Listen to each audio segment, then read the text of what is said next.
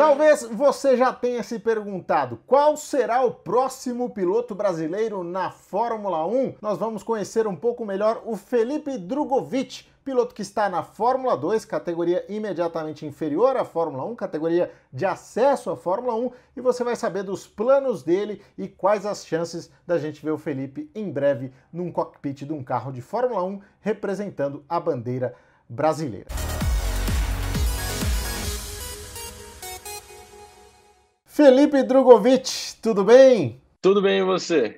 Tudo jóia. Você sabe, eu fiz uma introdução agora há pouco falando que todo mundo me pergunta, né? Qual é a próxima grande estrela do Brasil na Fórmula 1? Quem é que tem mais potencial para chegar lá? Claro, passo muitos nomes do kart, passo muitos nomes aí que estão é, começando no automobilismo, mas é claro que se você olha é, de cima para baixo, o primeiro da fila é você. É você quem está lá na Fórmula 2, quem tem vencido corrida na Fórmula 2 e quem tem o nome mais comentado aqui no Brasil como potencial piloto de Fórmula 1 no futuro. Minha primeira pergunta para você é a seguinte: como é que você se sente estando nessa posição? Todo mundo te falando, e aí, Fórmula 1, Fórmula 1, Fórmula 1, como é que isso se encaixa na sua vida? Bom, Thiago, é, eu acho que, é, como muitos podem dizer, é, coloca um pouco de pressão e tudo mais, mas eu tento levar isso de uma maneira positiva, é, vendo que todo mundo realmente me apoia e quer que um dia eu chegue lá. E no final das contas, é, todo mundo pergunta muito sobre Fórmula 1 e a gente não tem muita resposta, né? A gente não pode dizer é, realmente os contatos que eu estou tendo, pelo menos no caso, e, e no final das contas, é, tudo depende realmente de resultado na Fórmula 2, né? Então, é, a gente está 100% focado no agora, o amanhã a gente hum, eu pelo menos não foco nem um pouco, tento focar o máximo possível né, em hoje. E, e agora estou 100% focado em Fórmula 2, né? E é difícil responder para todo mundo perguntando isso. E logicamente a gente responde se Deus quiser, um dia vai dar certo a gente chegar lá, mas isso com, é, com certeza é consequência do, do que está acontecendo agora. A sua trajetória não começou o ano passado, né, com a Fórmula 2, embora seu nome tenha começado a, ter, a se falar mais aqui no Brasil é, depois da temporada brilhante que você teve, mas é muito mais antiga, é de conquistas no kart, é de título do Eurofórmula Open. O quanto mudou a sua vida uh, depois dessa primeira temporada de Fórmula 2? Bom, eu acho que mudou muito. O reconhecimento do, do pessoal foi muito grande. É, o apoio realmente do, do, dos fãs brasileiros é muito grande. E realmente torcem, cobram também, né? Mas é, torcem muito, apoiam muito. E dá para ver isso nas redes sociais, né? É bem fácil de ver isso. Qualquer Instagram, qualquer post que tem, tá todo mundo torcendo lá para os brasileiros e para mim também, graças a Deus. E, também minhas redes sociais também multiplicaram várias vezes o número de, de seguidores, né? Então dá para ver realmente que o pessoal tá apoiando muito e eu me sinto muito bem com isso. Eu acho que é, o Brasil está carente de, um, de uma pessoa na categoria principal do automobilismo e, e é isso que eu tô é, isso que eu sempre sonhei, tenho o sonho de um dia estar lá e realmente estou dando 100% de tudo que eu posso para um dia ter os resultados para poder chegar. Te surpreendeu a primeira temporada de Fórmula 2? Três vitórias?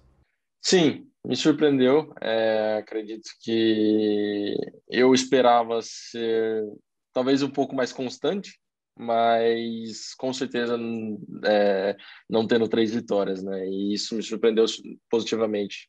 É, e eu acho que consegui mostrar para muita gente que talvez é, não que tinha uma, uma opinião ruim sobre mim, mas é, que realmente não me conhecia ainda e não sabia o que eu, que eu era capaz, e eu realmente sabia o que eu era capaz, Lógico, mas ao mesmo tempo não sabia que eu poderia mostrar isso já no primeiro ano, né? E acho que foi muito positivo para mim poder já mostrar isso e assim ter pelo menos uma vaga numa equipe de ponta para esse ano. Né?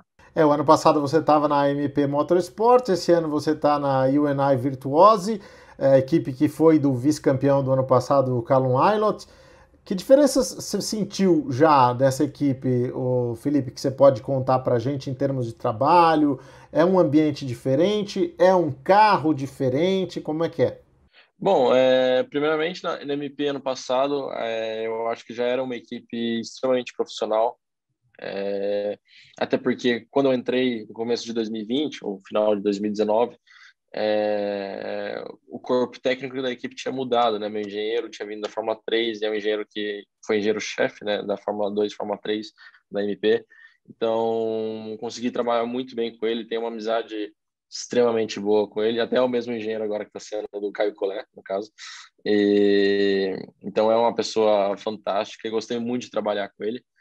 É, e as diferenças principais com a Univirtuosa esse ano, eu acho que, é, que nem eu disse, ele veio da Fórmula 3, né? E então é uma pessoa é, muito boa, é um engenheiro extremamente bom, mas não tinha experiência ali no, na Fórmula 2 ainda. E já a Virtuosa você consegue ver que eles têm muita experiência nisso, é um grupo de pessoas que está é, já fazendo o mesmo campeonato, todos juntos há muitos anos. Então é tudo mais automatizado, todo mundo já sabe o que fazer, todo mundo é, os mecânicos são muito mais rápidos, já sabem o que fazer sem ficar perguntando, é uma coisa muito mais automatizada. E os engenheiros também, obviamente, têm muito mais experiência, né? De pista para pista, que é o que a gente pecou ano passado com a MP, foi que às vezes a gente, às vezes não, a gente só tinha um setup durante o ano praticamente, né? E cada pista que a gente ia, a gente tentava adaptar ele ao máximo possível, mas não tinha experiência com o carro ainda realmente para dizer, não, essa pista tem que andar desse jeito, a pista, tal, tal pista tem que andar desse jeito. Já a Virtuose, dá para ver que é, eles, pelos que, pelo o que eles falam, né, já tem que chegar naquela pista usando diferencial de tal jeito, geometria de, do carro de tal jeito. Então, eles são muito mais é, bem preparados nessa parte. Você está numa equipe que tem um cara que é protegido da equipe Alpine, né, que é o Guan Yu Zhou, e você está chegando na equipe nesse momento com um cara que já é experiente. Como é que é essa divisão? Tem espaço para os dois? Ou existe realmente um, um, foco no Joe, porque é o ano de vai ou racha para o cara, que já é mais experiente? Como é que é essa relação, essa divisão dentro da equipe? Não, é, é, pelo contrário do que muita gente pensa, né? Que tem muita gente que fala que ele é o dono da equipe e tudo mais. Sim, ele é, é, ajudou financeiramente com a equipe, né? Até porque é o terceiro ano dele na Fórmula 2 e na equipe. Então, é, ele está muito mais bem é, acostumado ali na equipe, já é uma coisa muito mais natural para ele, enquanto para mim eu ainda estou é, me familiarizando com os engenheiros e tudo mais, com a equipe. É uma coisa ainda meio nova, é, até porque a gente teve poucas atividades de pista antes de começar o campeonato, né? Mas, não, dentro da equipe está 50-50, a gente tra trabalhando muito bem juntos. É, é uma equipe muito coletiva, digamos assim, né? Então, depois, antes de toda a sessão, a gente faz um meeting, todos os engenheiros, todos os é, dois pilotos, né? É, e mesma coisa depois de cada sessão. Então, é uma coisa bem coletiva, dá para ver que todo mundo participa e não é uma coisa meio que deixa de lado, cada um faz o que quer. Então, está é sendo um ambiente muito bom lá, é, mas, logicamente, demora um pouco para se acostumar para mim. Sem dúvida alguma, um ambiente novo, uma equipe nova. Eu tenho aqui algumas perguntas que os nossos amigos mandaram para você e uma delas é nesse sentido aí, de como é que é o ambiente. A Fórmula 1 ela é conhecida por ser um ambiente muito político, né? Às vezes de difícil convivência. Como é que é na Fórmula 2? É assim também? É aquela coisa, ninguém tem amizade entre si ou, ou não? Ou é um pouco mais relaxado? É, eu acho um pouco mais relaxado do que a Fórmula 1 pode ser, mas ao mesmo tempo é uma coisa bem profissional. É, política em si, é, eu acho que não chega nem perto da Fórmula 1, mas como qualquer categoria desde a Fórmula 4 existe, sim. É, mas de uma equipe para outra, eu acho que são todos muito profissionais, é, é, tratam como adversários mesmo, até os pilotos, não é mais que nem a Fórmula 3, Fórmula 4, que todo mundo já é mais amigo, ali todo mundo já, já se trata como adversários, é difícil você encontrar um piloto no meio do paddock é, para conversar e tudo mais. Não que eu fique procurando os pilotos para conversar, mas enfim, todos ficam o dia inteiro praticamente dentro do caminhão é, ou junto com a equipe trabalhando. Então já é um, é um, uma, um, um andar, um degrau de entrada para a Fórmula 1 mesmo. Né? Tudo já, já vai começando a se assemelhar mais à Fórmula 1. Outra pergunta aqui, a gente sabe que hoje em dia a Fórmula 1 tem uh, os seus caminhos muito complicados, né? Ou você leva muito patrocínio, ou você precisa fazer parte já de, um, de uma academia. É, o, o que eles perguntam aqui é: existe algum tipo de negociação já em curso para você integrar algum programa de jovens talentos? É, Nós temos conversas, sim, com, com equipes, é, mas nada de muito concreto até então, né? Obviamente, porque eu não tenho nenhum vínculo com nenhuma até agora. Mas eu acho que tudo depende desse ano, é, como se eu conseguir mostrar um bom trabalho, se eu conseguir mostrar para a equipe também, porque até as equipes também têm muito contato com essas equipes, com, com, as, com as academias de piloto, né? Então as academias de, de piloto sondam as equipes para ver como é que o piloto está tá, tá trabalhando também. Então eu acho que se eu conseguir trabalhar bem, de uma maneira certa e me divertir ali no meio, acho que você é, de ser de uma, de uma maneira natural, acho que essa, essas oportunidades podem vir sim. Outra pergunta: já testou algum simulador de Fórmula 1? É, não, nunca testei nenhum simulador de Fórmula 1. É, o simulador que nós é, treinamos esse ano é o simulador da Dallara, que é praticamente o mesmo que a Ferrari tem. Então é, é o mesmo nível de simulador de Fórmula 1, só que não é, não pertence a nenhuma equipe de Fórmula 1. Como era a relação com o Matsushita na MP, seu companheiro de equipe, antes e depois dos acidentes? Essa daí é mais polêmica. Mas, não, a nossa, a nossa relação sempre foi muito boa. É, a gente, desde o começo do ano, trabalhou, trabalhamos muito bem para levar a MP para o patamar que ela conseguiu chegar no passado. E eu acho que, ao contrário de que muita gente pensa, a gente sempre se tratou um ao outro muito bem ano passado. Logicamente, depois da batida não foi legal, e, mas ele, como um bom japonês, muito educado, se desculpou e tudo mais dos erros dele. Então, acho que é, é um piloto que eu realmente admiro, não, não, como, não só como piloto, mas acho que por, pela, pelo caráter dele, acho que é uma pessoa muito boa. Bom, você citou aí o Matsushita, não foi o único, né? A gente viu alguns uh, enroscos aí no ano passado que te envolveram com pilotos que jogaram muito sujo. É, você acha que a Fórmula 2 eh, te deu uma perspectiva diferente de disputa de pista? A coisa é mais pegada aí do que era nas demais categorias? Eu acho que, ao contrário de que muita gente pensa, na Fórmula 2 é mais tranquila. Todos os pilotos, é, com, logicamente, é intenso, é, tem muita batalha, mas os pilotos já são muito mais experientes. Né? Todos é, conseguem se comportar, principalmente na frente. É difícil se ver toques e batido.